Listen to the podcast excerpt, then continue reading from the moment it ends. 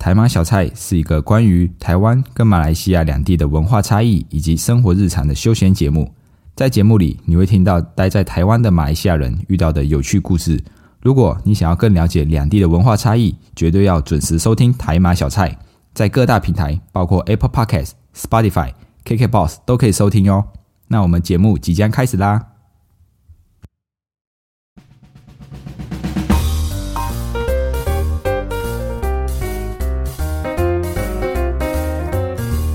卡巴，欢迎回到台马小菜，小菜一盘五十元系列。我是迪翁，一位漂洋过海来到台湾的马来西亚人。我们会在这个系列和你分享关于经济趋势的议题，透过说故事的方式，一起简单学经济。在台湾有一部电影叫做《消失的情人节》，里面的男主角做什么事都比别人慢一拍，在他的世界，每一天都比别人慢一秒。那女主角呢，则是相反，每一天都比别人快一秒。日积月累，男主角比别人多了一天，女主角就比别人少了一天。刚好女主角少的这一天就是在情人节，所以这一部电影就叫做《消失的情人节》。今天的主角消失了三十年，他就是日本啊。虽然说消失三十年有点夸张，但是确实哦，日本的经济几乎跟三十年前的状况一样。所以也被别人称为日本失落的十年、二十年，到现在三十年。要知道哦，日本在一九八零年代的时候，经济是迅速的起飞啊。那为什么会演变成失落的三十年呢？那这个故事就要从一九八零年世界第二次石油危机开始说起。当时候，美国的经济出现了两种变化：第一个就是对外的贸易赤字逐年扩大；第二就是政府的预算出现了赤字。那我先来解释一下什么是贸易赤字。贸易赤字呢，也可以叫做贸易逆差，它就是指一个国家的进口贸易的总额大于出口贸易的总额。也就是说啊，一个国家买进来的东西比卖出去的东西还要多，入不敷出的概念啊，可以想象成是一间杂货店。今天我老板，我跟别人进货，我要付货的钱，然后东西卖出去之后，我才会赚钱。贸这个贸易逆差呢，就是我一直跟别人进货，一直进货，但是我的东西就一直卖不掉，一直卖不掉，所以我的钱就会越来越少，越来越少。那这个贸易逆差呢，没有一定的好坏，要看当时候的国家处于什么样的发展阶段。那这个贸易逆差的另外一面就是贸易顺差，也就是说，一个国家出口的东西比进口的东西还要多。哦，今天我东西一直卖到国外，一直卖到国外，那我进口的东西比较少，就会形成贸易顺差。好，那我们把时间回到一九八零，那时候世界就发生了第二次的石油危机，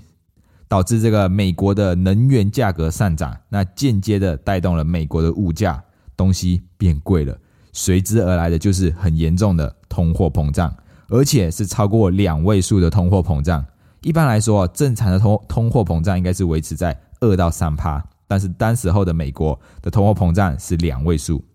那为了压制这个通货膨胀，美国就用了跟这一次疫情一样的手段，就是调升利率，实施货币紧缩的政策，想要把市场上面的钱都收回来。当时候的利率哦，甚至高达二十几哦，二十二趴。想象一下，如果今天我们把钱存在银行，就可以有二十二趴的利息，要不要存？现在啊，大家都这个台湾很多纯股族，每年都追求五趴的股利。当时候一九八零年的美国，轻轻松松就可以有二十几趴的利息。所以可见啊，当时候的通货膨胀有多么的严重啊！那这个升息降息就像是我们控制水库的闸门的遥控器。这个水库里面的水很多的时候，我们就会把闸门关掉啊，让这个水库的里面的水就是不会一直增加。那等到水库里面的水快要没有的时候，我们就会把闸门打开，让水流进去啊。所以这个美国政府呢，透过调高利率来压制通货膨胀，也是这个道理。那这个举动呢，同时也吸引了国际的资金流到美国寻找投资机会，就跟我们现在这个情形很像。美国在升息，那钱就会流到美国。那钱进去之后，股票、房地产这些资本就会升值，进而带动美国的经济成长，就可以摆脱这个经济低迷的情况。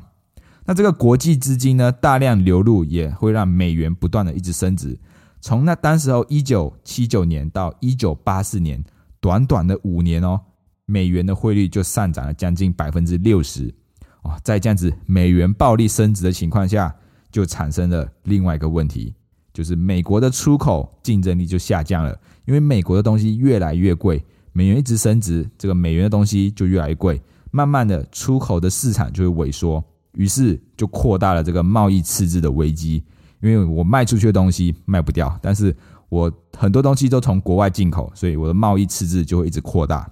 那除了这个贸易逆差扩大呢？美国当时候也在实施大幅的减税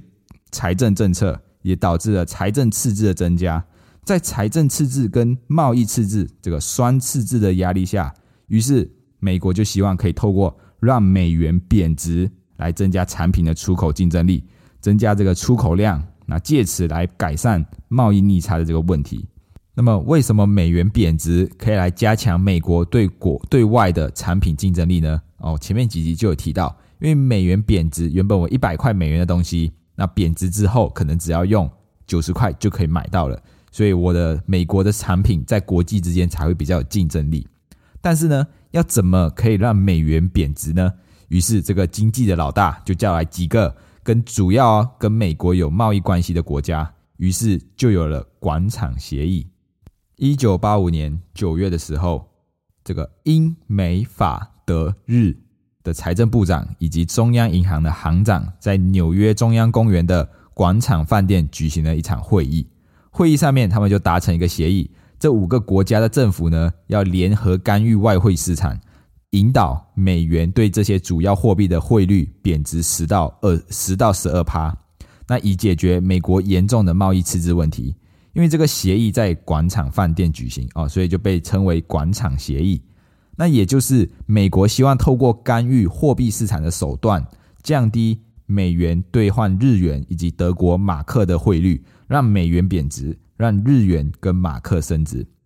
广场协议签订之后，这五个国家就开始联合干预外汇市场，在国际的外汇市场大量的抛售美元，进而导致美元持续的贬值。那其他的投资者看到哇，美元要贬值了，他们就会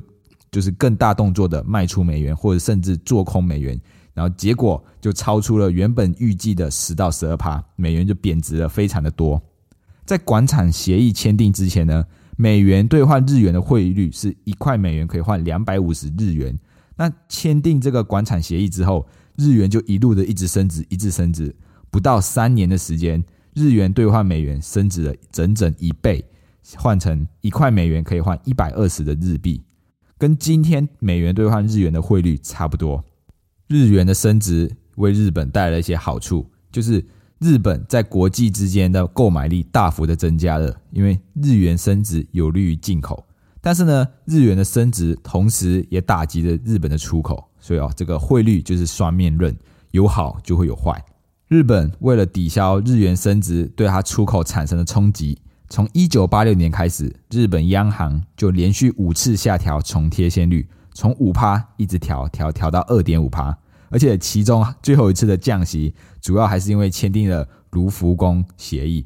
那这个协议呢，主要就是说要维持美国对于日币之间的这个汇率，不能让美元过度的贬值啊，很好笑哦。美元之前，美国之前就签订了这个。广场协议说要让美元贬值，然后现在美元贬值了，又不能贬太多，所以又签订了另外一个协议，就是让美元一定要维持一定的水准啊！你看，让美元贬值是你说的，让美元不要贬值也是你说的。哎，日本真的是太难了。